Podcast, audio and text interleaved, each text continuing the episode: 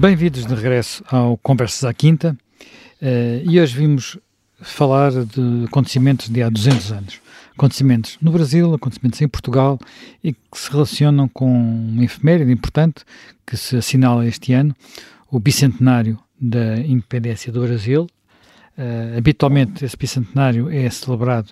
em setembro, pela passagem do Grito do Ipiranga, mas o processo para a independência do Brasil começou mais cedo e começou em parte pelo caminho que estavam a seguir, uh, digamos, o, conteúdo da Constituição Portuguesa, que a partir de 1921, 1821, perdão, começou a ser uh, escrita uh, nas Cortes depois da Revolução Liberal. essa Constituição restabelecia a hierarquia tradicional, portanto, com o Brasil como, colónia de, de, Portugal, não é? Portanto, o reino de Portugal, do Brasil e dos Algarves, que assim seria designado,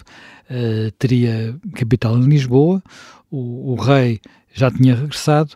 Uh, o filho, Dom Pedro, no início deste ano, no início desse ano de 1822, tinha feito uma famosa proclamação dizendo: Eu fico, eu fico no Brasil. E o processo, de alguma forma, tinha-se desencadeado no sentido de já começava a haver alguns conflitos militares, inclusive entre voluntários brasileiros e as tropas portuguesas que se mantinham fiéis, uh, digamos, à, à, metrópole, e é um processo que dura vários meses. Uh, Jaime Gama, esta celebração, enfim, do bicentenário do Brasil é algo que em Portugal não vamos levar talvez tão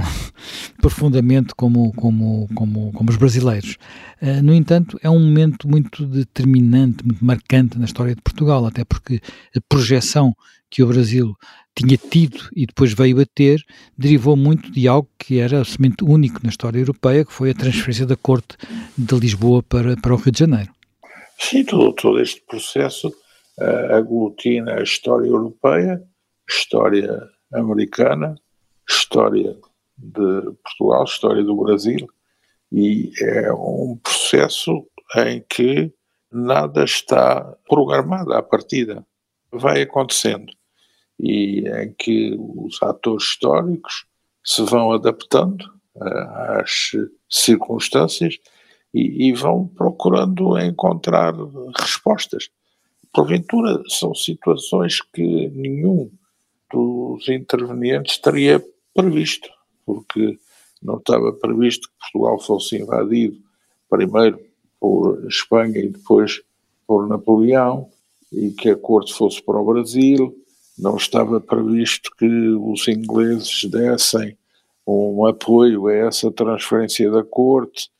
não estava previsto que a corte instalada no Brasil depois constituísse um império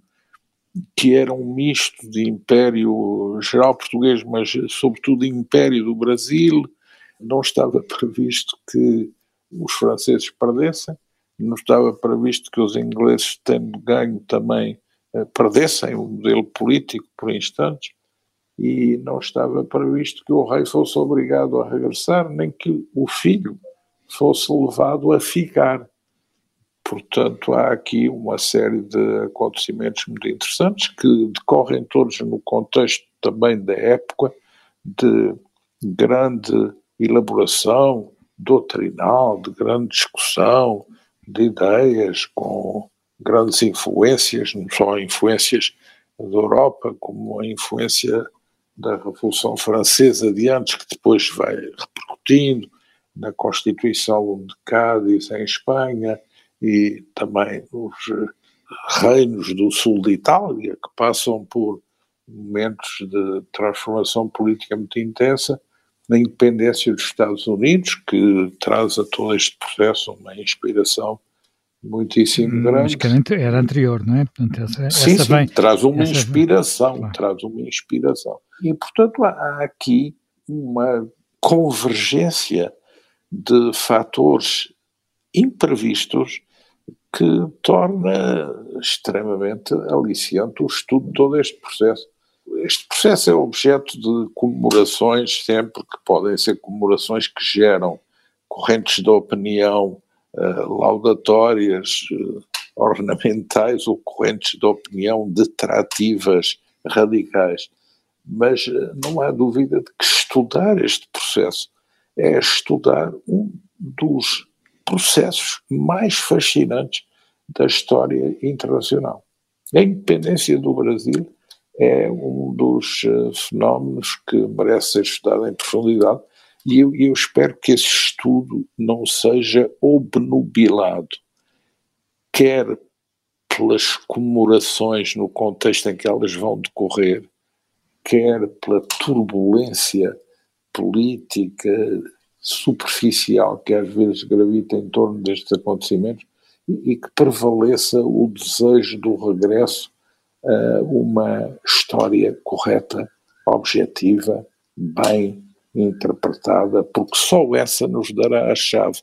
de poder compreender aquilo que é verdadeiramente excepcional e é neste processo que agora celebramos dos 200 anos da independência do Brasil. Uh, já me Pinto, uh, está de acordo? Acha que há de facto aqui um processo excepcional e quais são os pontos desse processo há, excepcional? Ah, sim, há coisas aqui muito interessantes. Quer dizer, primeiro, aliás, como um grande historiador brasileiro uh, deste processo de independência da, da história do Brasil, mas um historiador brasileiro que tinha ligações profundas a Portugal, tinha passado aqui grande parte da sua, da sua infância, da sua juventude, tinha-se formado aqui no curso superior de letras, que é o Oliveira Lima. Oliveira Lima, num livro que é fundamental para o entendimento da independência do Brasil e do, e do Brasil, não é só da independência do Brasil, Oliveira Lima, no seu livro Dom João VI e a Formação do Brasil, eh, mostra claramente a diferença que foi introduzida, digamos, no, no Brasil colónia, pela chegada estabelecimento da corte, não é? A partir de 1808, não é? Porque de facto Dom João VI deu um imenso desenvolvimento ao Brasil, quer dizer, há uma, há uma mudança radical na, enfim, na, na no, no, Brasil com a, com a chegada da corte, era natural, aliás, a chegada da corte significa a chegada de facto do, do, do digamos, do, da liderança, da chefia e portanto passa, há uma, há uma revolução até na própria. E é muito interessante porque esse livro do, do Oliveira Lima, que foi publicado nos princípios do século XX no Brasil, numa altura em que havia uma certa polémica e que os elementos que a gente poderia chamar um bocadinho nativistas eh, procuravam combater, digamos, a influência de Portugal e, digamos, a, aquilo que seria uma matriz portuguesa na, na formação do Estado brasileiro. E, portanto, o livro teve, nessa altura, teve bastante importância. O Oliveira Lima era um diplomata de carreira, ocupou diversíssimos postos importantíssimos, mas, de certo modo, tinha algumas questões, algumas questões e algumas inimizades com o Barão de Rio Branco, que a partir de 1902 é, digamos, o ministro dos negócios estrangeiros, o homem todo poderoso da diplomacia brasileira. Mas há aqui, de facto, depois também aspectos interessantes e importantes, e um deles é a preocupação portuguesa uh, tradicional da, da unidade política e, e a grande preocupação dos brasileiros pós-independência. Os brasileiros são os portugueses do Brasil, fazem a independência do Brasil. A independência do Brasil não é uma independência feita, digamos, por aquilo que a gente poderia chamar os autóctones, é uma independência feita pelos colonos, ou pelos descendentes dos colonos, portanto... De resto, como de resto, como a independência dos Estados, Unidos, Unidos é? Exatamente, e como a independência da maior parte dos Estados Sim, da maior parte destes Estados. Do, é. da, da, Agora, o que é interessante aqui é a preocupação de manter essa unidade e, de facto, um dos elementos que eu penso que foi importante para manter essa unidade foi, de facto, a continuidade dinástica eh, que acabou por ser, de certo modo, assumida, não é? Porque, para todos os efeitos, o, houve também ali uma espécie de solução dentro da família, não é? Embora tivesse havido algumas resistências, uh, algumas resistências mesmo, ainda até militares, da parte portuguesa no Brasil, na altura do, do, do grito de Ipiranga. Mas a grande preocupação dos brasileiros logo a seguir, ou dos portugueses do Brasil logo a seguir, digamos, à Declaração de Independência, é manter a unidade do Brasil. Portanto, enquanto enquanto a gente vê, por exemplo, na, na, América espanhola, ou América de língua espanhola, uma grande fragmentação dos próprios vice-reinados, não é? Vice-reinado da Prata. mas também correspondia um pouco Sim, à organização também, do território, também, mas a grande preocupação, e, e, sobretudo o sucesso dessa unidade, que é, que é muito interessante, que é assegurado de certo modo também pela estrutura dinástica, pelo Império, não é? Dom Pedro I, depois Dom Pedro II, essa unidade do Império, e que depois, curiosamente, o Brasil teve algumas tentativas de, de fragmentação, não há dúvida que, por exemplo, a, política brasileira nos vive muito à volta de vários fatores, por exemplo, um dos fatores, não há dúvida, que é, que é a questão económica e a questão das posições que aquela oligarquia cafeira vai tomando. A oligarquia cafeira fica, por exemplo, nos finais do século XIX, fica furiosa com a emancipação dos escravos, com a abolição da escravatura, e, portanto, como represália, de certo modo, eh, proclama a República, quer dizer, influencia muito, tem uma forte influência no, no exército e nos militares e eh, vai para a proclamação da República, porque foi a emancipação dos escravos sem indemnização pecuniária aos proprietários. Uh, a política brasileira, depois vemos, se a gente olhar com atenção, vê que vive muito à volta daquelas linhas, oligarquias dos grandes estados, do estado do Rio, de São Paulo, do, Minas Gerais, de Rio Grande do Sul, quer dizer, há aí uma certa disputa. E depois um elemento interessante que ainda hoje tem alguma influência na, na, vida política brasileira, que é de facto as Forças Armadas, ou o Exército Brasileiro, que herda um bocado o tal papel que teria a monarquia de ser um grande fator de unidade, até porque, digamos que os militares, pela sua própria, enfim, pela sua própria estrutura interna, acabam por circular por todo o país, em, enfim, nas guarnições diferentes e, portanto, são de facto uma instituição que é nacional num quadro político em que de facto, enfim, aquilo que a gente poderia chamar uh, as regiões, não é? Os, os poderes regionais enfim, eh, mais ou menos arranjaram ali uma espécie de, de, rotação, mas que a gente vê que é muito curioso ver como é que, dentro, digamos, das influências políticas, esses grandes estados, Minas, São Paulo, Rio, Rio Grande do Sul, etc., vão circulando uh, no governo. Portanto, isso também é um ponto que dá uma certa originalidade ao, ao Brasil. Já me, já me gama, indo mais ao, ao, detalhe, há aqui uma relação que é, que é muito importante, que é a relação de uh, Dom João VI com os seus dois filhos. Portanto, Dom Pedro, que fica no Brasil e é proclamado, vem a seguir dar o grito do Ipiranga, a ser proclamado imperador, e uh, Dom Miguel, que viria a ter uma, influência muito grande em Portugal nos anos, nos anos seguintes. E há também aqui mais uma figura que não é de desprezar, que é Carlota Joaquina, em todo este processo que, tem, que, é, decorre ao mesmo tempo no Brasil e em Portugal, que é o processo constitucional de 1821. Como é que foi esse processo constitucional? Nós já falámos aqui da Revolução Liberal, quando passaram os 200 anos, entretanto formaram-se formaram as cortes, começou a ser discutida uma nova Constituição que foi vista durante muito tempo como a Constituição mais liberal de, de, do país uh, uh, durante praticamente todo o século XIX, apesar de ela não ter, ter sido depois substituída pela Carta Constitucional. Bom, um, uh, o movimento liberal de 1820 é um movimento que tem muito por detrás um descontentamento com a presença do rei no Brasil e a noção de que Portugal estava a ficar colónia da colónia e que estava a ser eh, abandonado no, no, no sistema político. E, portanto, é, é um movimento que, em primeiro lugar, visa uh, obrigar o rei a regressar a Portugal. Depois é um movimento muito influenciado pelas correntes políticas da época, uh, no sentido de um liberalismo uh, bastante radical, quase republicano e depois também reforçado pela erosão eh, do protetorado britânico, que praticamente estava estabelecido em Portugal, eh, com Beresford, e, que também se revelava já não apto para eh, gerir a segunda fase, a, a fase que se desenvolve a seguir à Conferência de Viena e à resolução da questão pós-napoleónica. Portanto, há um conjunto de vazios que suscita eh, esse movimento? Bom, eh, esse movimento caracteriza-se por lançar eh, em Portugal a ideia de uma Assembleia Constituinte, portanto, convocar uns, umas Cortes Gerais extraordinárias e constituintes da nação portuguesa para fazer uma nova Constituição para o país, mas a ideia é de que essa Constituição mantenha o Brasil como parte integrante de um Reino Unido. E os deputados que são eleitos para essa.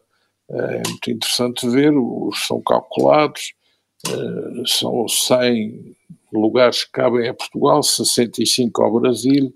9 Açores e à Madeira e 7 aos domínios da África e da Ásia. Eh, mas os deputados do Brasil, que eram esses 65, praticamente só vieram a estar cerca de 51, porque uns depois regressaram ao Brasil, eh, discordaram da forma como eram acolhidos e, praticamente só acabaram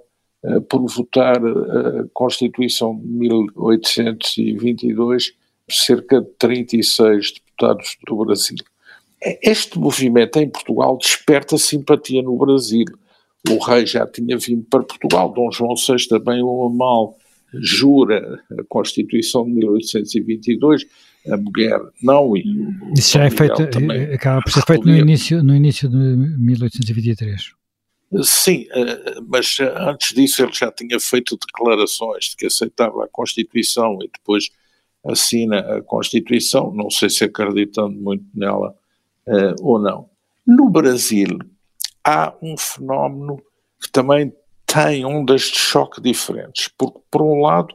no Brasil há simpatia para com o que se passa em Portugal e geram-se movimentos para dizer: bom, o Brasil deve acompanhar essa revolução liberal que está a decorrer em Portugal. E há movimentos em várias uh, províncias. Depois, há o problema de saber se esse modelo que é definido embora o modelo definido pela Constituição de 22 seja um modelo que mantenha o Brasil eh, como um reino que o articula em províncias, que atribua ao Brasil uma regência com um presidente, eh, o qual não poderia ser nunca nenhum membro da Casa Real Portuguesa, e cria um tribunal especial em Portugal e um tribunal especial no Brasil e um Conselho de Estado, eh, digamos, em que o Brasil entra um componente próprio e, sobretudo, é uma Constituição que prevê que os deputados para o Parlamento sejam eleitos na base de um deputado para 30 mil habitantes livres. Quer dizer, a exclusão dos escravos, mas eh, isto significa que o, cálculo em mil e 800. A população de Portugal e do Brasil seriam aproximadamente idênticas, 3 milhões. Em 1821 já o Brasil teria mais população. E isso é uma razão que leva a um certo criticismo à cota que tem o Brasil na Assembleia eh, Constituinte de, de, que faz a Constituição vintista. Mas depois esse fator está previsto que seja corrigido no novo Parlamento e o Brasil mantido como reino, com um presidente, há assim uma fórmula algo uh, emblemática. Mas uh, o que é verdade é que a Constituinte dessa Assembleia, os Estados Gerais Constituintes de 1820, não só obrigaram o Dom João VI a vir, como querem também obrigar o Dom Pedro IV, que tinha ficado como regente no Brasil a regressar a Portugal, porque acham que ele, ficando no Brasil, não está também a acatar plenamente a subordinação ao novo modelo definido em Lisboa e que alenta um pouco algumas das rebeliões que, embora liberais e de simpatia para com 1820 em Portugal, já visam um pouco mais do que isso. Eh, e, portanto, obrigam-no a regressar e ele diz fico e, e, e, é condenado como crime de lesa pátria uh, na, na Constituinte de 1820 e isso leva-o a radicalizar um pouco mais a posição e, e, e a ir para o grito do Ipiranga e aí também muito aconselhado por um personagem central em toda essa transição que é José Bonifácio. Mas o Brasil, o Brasil está dividido. Porque se é certo que o Rio, Minas e São Paulo eh, favorecem um movimento ideias liberais que vai desembocar na noção de independência separada mais à frente, a verdade é que as províncias do norte do Brasil têm muito receio, as províncias do norte que são a Bahia, o Piauí, o Maranhão, o Pará, têm muito receio de um Brasil independente unido que subjuga o norte do Brasil ao sul do Brasil. E provavelmente, e, como portanto, a história deveria, dar, deveria dar-lhes um bocadinho de razão, não é? Sim, pois, portanto, veem com mais vamos... simpatia a relação de um Brasil todo articulado com Portugal, porque eles teriam aí um papel mais autónomo e teriam mais liberdade de atuação. E isso depois é o que leva já o Brasil separado a ter que exercer uma ação militar de, de disciplina de ocupação militar, de guerra e de confronto para subordinar todas essas províncias ao Brasil, que vai ser o Brasil independente. Uh, Eu estava a, a falar que a independência do Brasil também não é simples para o Brasil, porque cria um problema ao Brasil que o Brasil tem que resolver. E depois por eh, mediação inglesa, também resta o problema de como resolver a relação de Portugal com o Brasil. O Ministro dos Negócios Estrangeiros querem, uh, designam um, diplomata muito distinto, Charles Stewart, para uh, negociar a relação do Brasil com Portugal. E, e aí o modelo é um modelo que também passa pelas relações entre Dom João VI e o seu filho Dom Pedro I do Brasil, Dom Pedro IV de Portugal, que é como eles articulam as coroas e como se articula a noção de império, Reino Unido, reino, eh, regências, eh, desempenho do cargo em nome de. E depois há uma solução final que acaba por ser reconhecida num primeiro modelo por uh, uma carta do Dom João VI, mais tarde, em 1825, em que Dom João VI, uh, por uma carta patente, reconhece a independência do Brasil e, e, depois, nesse mesmo ano, há um tratado assinado entre Portugal e o Brasil, no, no Rio de Janeiro, em que esse assunto fica regulado. Dom João VI satisfaz-se com a posição de uh, ser honorificamente imperador do Brasil, mas na prática quem é o imperador é o filho. Uh, e Dom João VI uh, morre,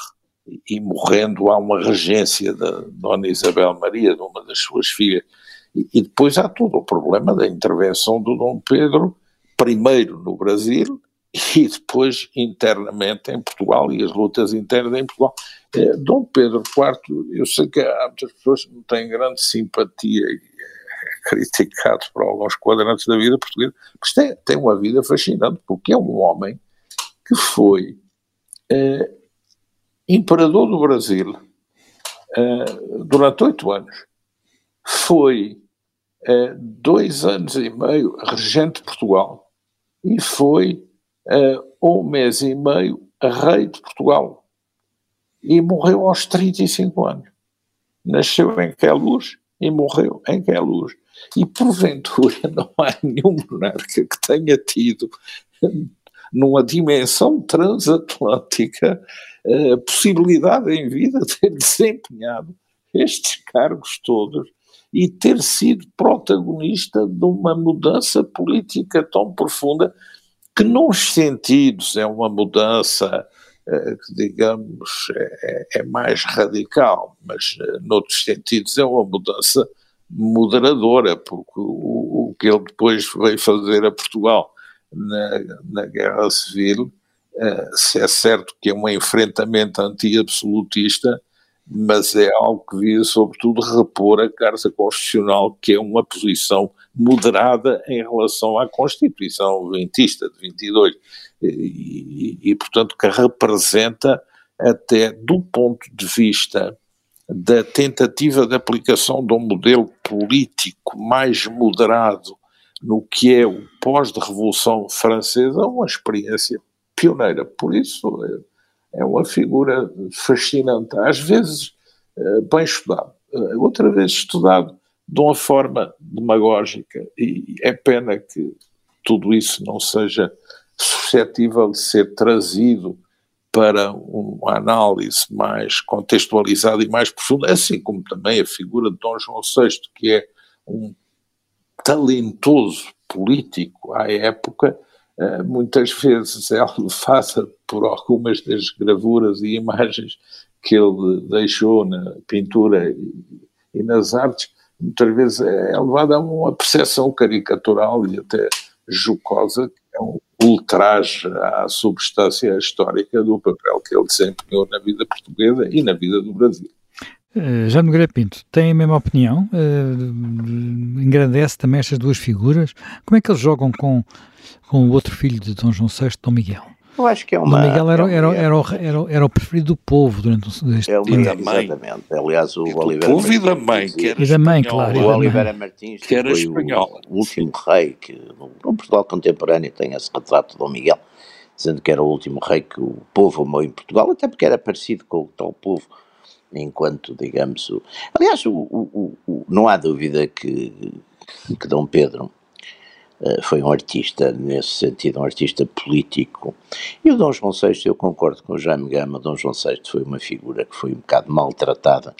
enfim, por, pelos, pelas várias, a, a, história, a história portuguesa é uma história a história portuguesa de, a partir da história portuguesa contemporânea, sobretudo a partir do, do século XVIII, mas talvez até já, já a partir do Marquês de Pombal. É uma história muito facciosa e que está muito repartida ideologicamente, quer dizer, os, tem bons e maus, tem um maniqueísmo muito forte, uh, tem um maniqueísmo muito forte que oscilou consoante digamos, as, as, as, políticas dominantes e os poderes dominantes. Não há dúvida que, embora haja figuras, como é, por exemplo, o caso do Marquês de Pombal, que é uma figura nesse aspecto muito interessante, porque é uma figura que, por um lado, as forças, digamos, conservadoras ou direitistas prezam, porque é uma figura ligada, digamos, ao autoritária e nacional e protegendo os interesses nacionais, mas, por outro lado, também, de certo modo, não gostam porque é um perseguidor do, da, da, da, nobreza e é um perseguidor também dos, enfim, dos jesuítas e do clero em geral. Por outro lado, no século XIX, eh, o Dom João VI, curiosamente, foi uma espécie de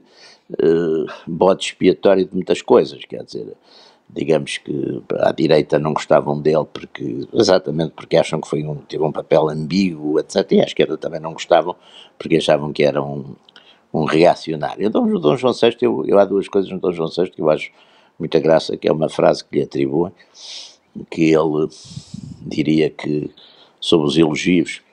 que não acreditava, mas gostava de ouvir, que eu acho que é uma coisa, enfim, sábia, vinda de quem vinha, com certeza com o rei tinha, diziam, deviam-lhe dizer imensos elogios e cumprimentos. Não, não acreditava em nenhum, mas gostava de ouvir. E depois disse também, quando ele jurou a, a Constituição de 22, que o, o povo, enfim, entusiasmadíssimos, arrancaram, tiraram os cavalos da, da carruagem e foram, levaram, digamos, a carruagem aos ombros, dando vivas ao povo soberano, e como as pessoas que estavam junto de Dom João VI estavam um bocadinho inquietas com aquilo tudo, ele disse, não, não faz mal, deixa-os dar as vivas enquanto eles forem ali e eu for aqui, não há problema. Uh, agora, esse julgamento, é evidente que, que, que essa guerra civil e tem, e aí o, não há dúvida que Dom Pedro tem, tem mérito, tem mérito exatamente porque num país que está praticamente dominado e está ao lado, essencialmente o país vezes que está, o país tirando de facto as grandes cidades, Lisboa e Porto e talvez um pouco Coimbra, uh, o país está, está muito identificado com Dom Miguel, porque a igreja está com Dom Miguel, Uh, o campo está com Dom Miguel, a pequena aristocracia está com Dom Miguel, a tropa está com Dom Miguel, e é curioso porque eu sempre foi para mim um grande enigma como é que os liberais, durante praticamente nove ou dez meses, andaram, os liberais, os miguelistas andaram ali à volta do Porto e nunca o conseguiram tomar. Quer dizer, mais tarde, quando comecei a ver isso com algum vagar, vi que eram as profundíssimas rivalidades entre os generais miguelistas que, que se detestavam em, em, rivalidades permanentes e que o Dom Miguel não conseguiu, de certo modo, meter na ordem, eh, que também explicavam isso. Agora, são figuras bastante diferentes, quer dizer, são figuras bastante diferentes. Dom Miguel, aliás, em que Portugal ou em Portugal se reproduz, digamos, um, uma confrontação e um dilema que também perpassa um bocadinho, pelo, pelo menos pela chamada Europa Latina, ou seja, é contra a confrontação entre, digamos, eh, para todos os efeitos, é, é ainda é tudo monárquico, chamemos-lhe assim, ou digamos assim, mas há de facto uma confrontação entre uma linha de restauração do, do enfim, do, da monarquia do ancien regime, portanto a monarquia tradicionalista, eh, não democrática, chamemos assim, ou não liberal, e uma linha já mais virada para, enfim, para aquilo que, que, que foi a evolução inglesa no, no, no, século, a partir, do, a partir da, da, da, restauração e, portanto, mais voltada para uma, uma, uma monarquia, de certo modo, oligárquica, e, e, já com determinados princípios de, de constitucionais, liberdades públicas, etc. Uma, uma monarquia, portanto, uma espécie já de, de, de, de concessão ou de aliança com algumas forças mais burguesas, nascentes, não é? E, esse confronto é um confronto que, que, que, que perpassa por toda a Europa. Aliás, a, a Guerra Civil Portuguesa e o seu desfecho a favor dos, dos liberais tem também muito a ver com a própria solução, as próprias soluções europeias, nomeadamente a queda em França em 1830, a queda exatamente da, da monarquia dos Bourbon e da monarquia uh, tradicional, enfim, restaurada e que, que era de facto seria mais próxima daquilo que, que Dom Miguel quereria, a queda também em Espanha de, da mesma linha, e a queda também finalmente em Inglaterra do, do gabinete conservador do Duque de Wellington, e portanto não há dúvida que os ventos na Europa mudaram, Uh, quem é que são os Estados ou as potências que apoiariam Dom Miguel? É a Santa Sé, onde ele, aliás, quando vai exilado, fica a viver em Roma, digamos, como uma espécie de hóspede do, do Papa. Uh, e depois a Áustria e a Rússia, a Rússia que será sempre durante o século XIX o grande, o grande baluarte. Portanto, aqui não há dúvida que, voltando um pouco ao que, ao que o Jaime Gama estava a dizer, Dom Pedro mostrou de facto grande arte, enfim, ele também tinha ali alguns colaboradores importantes, não é? O, o Duque de Palmela também é uma figura muito importante nessa, em todo esse movimento diplomático na Europa em que ele é, o Palmela é uma figura bastante importante, e depois tem alguns colaboradores militares também, nomeadamente Saldanha, a Terceira, que são também importantes, enquanto os do lado miguelista vê-se de facto uma certa uma certa incompetência, por exemplo, vemos o, o Duque de Cadaval, por exemplo, praticamente entregue a Lisboa, nunca se percebeu muito bem, porque ele tinha forças muito superiores às forças liberais que vinham do Algarve. Mas lá está, e para acabar, uma das coisas que,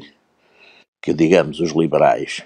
e Dom Pedro, e aliás nesse aspecto até quem é fundamental é o, é o Napier, o, o, que era um inglês, enfim, a gente chamaria hoje um oficial mercenário, digamos, que estava contratado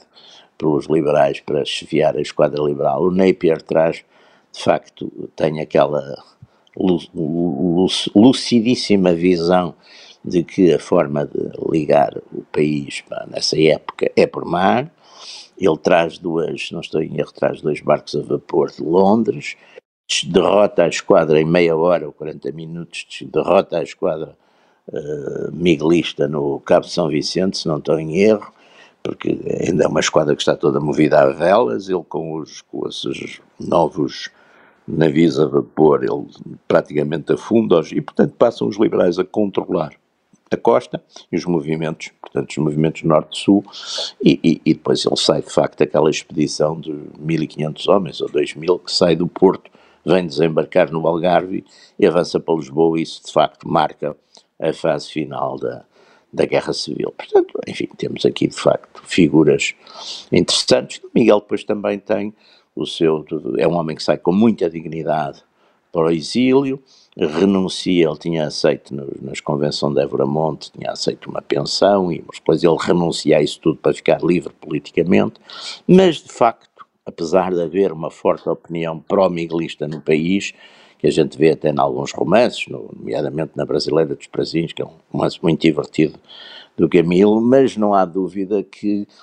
que, que, nunca, até porque os miguelistas também não quiseram fazer um partido político propriamente, tinham um jornal, a Nação, e tinham de facto bastante apoio ainda no país, mas nunca se quiseram organizar como uma força política e não há dúvida que, que foram, foram perdendo, enfim, foram perdendo posições e foram perdendo, e não têm influência depois durante o século XIX. Uh, Jaime Gama, uh, neste, enfim, há uma, uma data que passa precisamente agora há 200 anos e que é um momento menos referido na história, na, na história da independência do Brasil, mas muito importante, que é a proclamação por Dom Pedro, como regente, da lei do cúmplice. Portanto, basicamente era uma lei que dizia que as, aquilo que fosse aprovado pelas Cortes de Lisboa, onde estavam representados os, como já explicou, deputados eleitos pelo Brasil, ou escolhidos pelo Brasil, o que fosse decidido pelas Cortes de Lisboa só se aplicaria no Brasil uh, depois de Dom Pedro ter dito sim senhora, cumpra-se. O que no fundo uh, configurava um regime de independência prática, talvez não ainda formal, mas um regime de independência prática.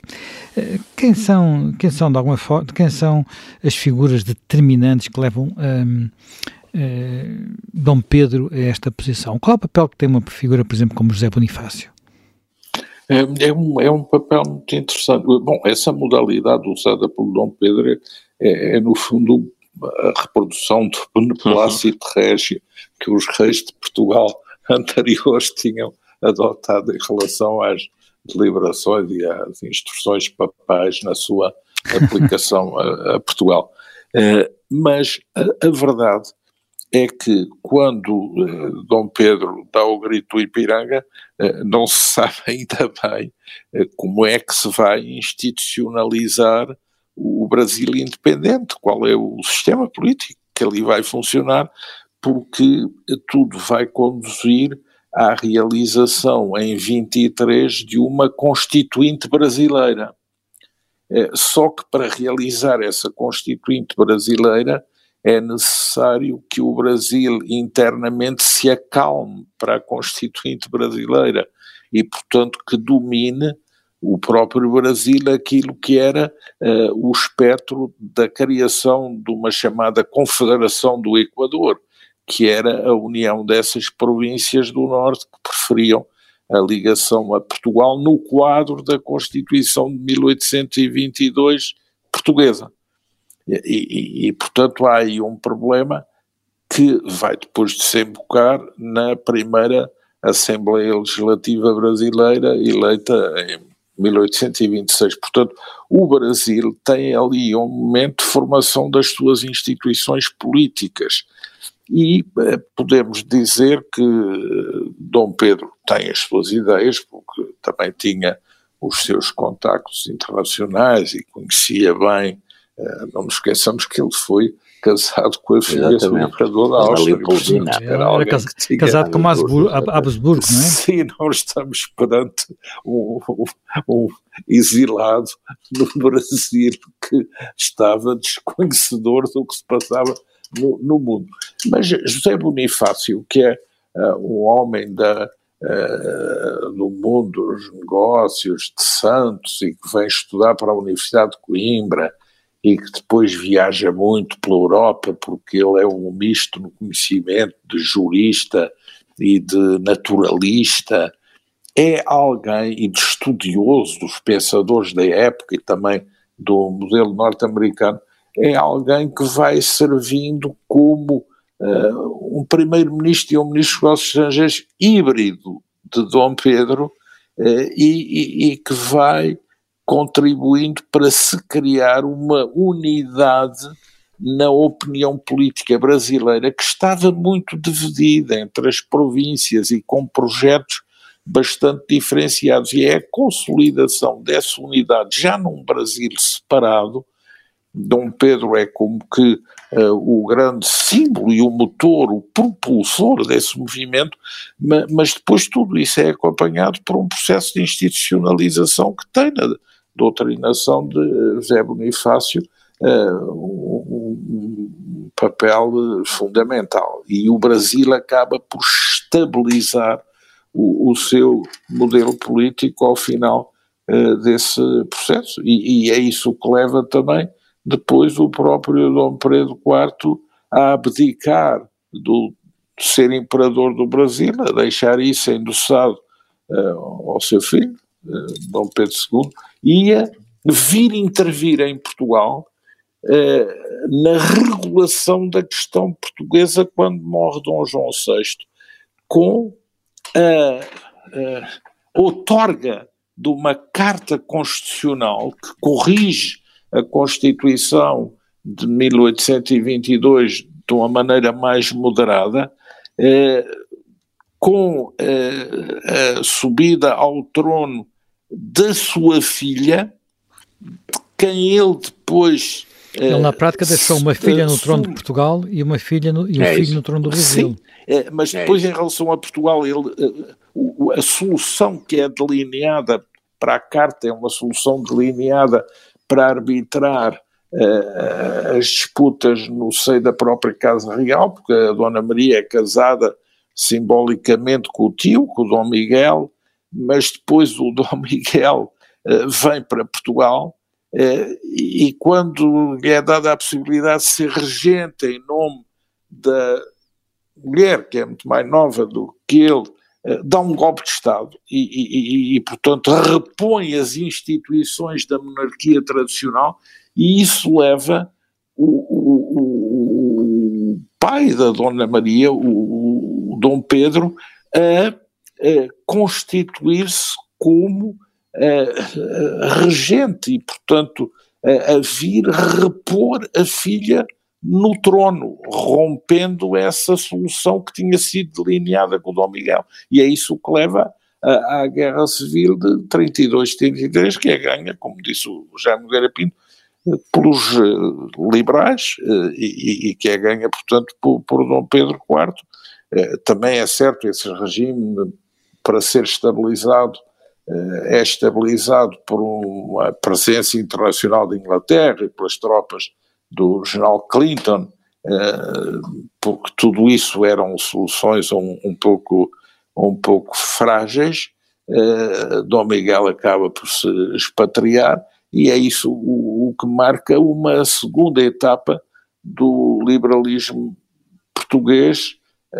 no século XIX. Uma, uma, segunda etapa que é uma etapa, digamos, da carta mais consolidada uh, e, e, que é, digamos, o regime que se manterá com um ou outro toque de uh, rearranjo até à queda da monarquia, não é? Sim. Portanto, Dom Pedro tem um papel estruturante fundamental, porque nos,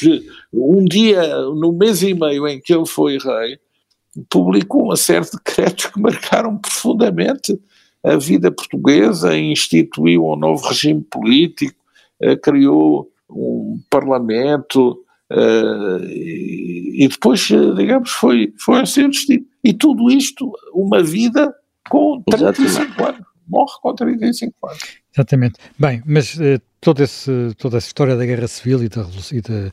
e digamos, e da, do triunfo dos liberais é, é uma outra história que teremos que guardar para outra ocasião. Por hoje terminamos mais um Conversas à Quinta.